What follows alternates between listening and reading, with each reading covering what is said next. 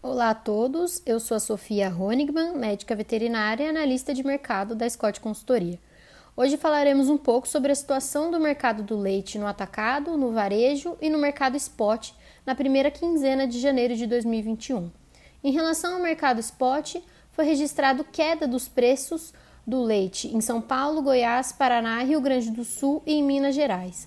Esse cenário se deu pelo aumento da produção na maior parte dos estados do país, e esse aumento é característico do período do ano, e também da menor concorrência entre as indústrias devido à menor demanda típica da primeira quinzena do ano. No atacado, na comparação mensal, houve queda de 0,1% na média dos preços dos produtos lácteos monitorados pela Scott Consultoria. O leite em pó, o leite UHT e o requeijão tiveram os maiores recuos. Em contrapartida, os queijos, o creme de leite e a manteiga tiveram os maiores incrementos.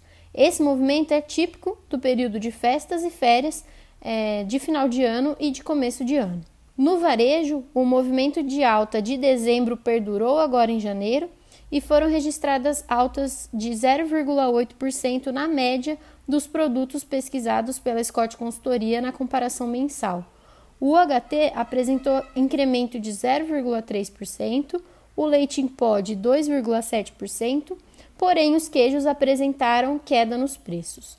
Em relação às expectativas para fevereiro, é esperado um aumento da produção nas principais regiões do país e por isso é previsto um viés de manutenção no pagamento do leite ao produtor. Os laticínios pesquisados pela Scott Consultoria apontam uma manutenção dos preços dos produtos lácteos no atacado também, em função da menor demanda, e por isso o varejo deve seguir pressionado também. Por hoje é só, pessoal. Agradeço pela atenção de todos e até mais.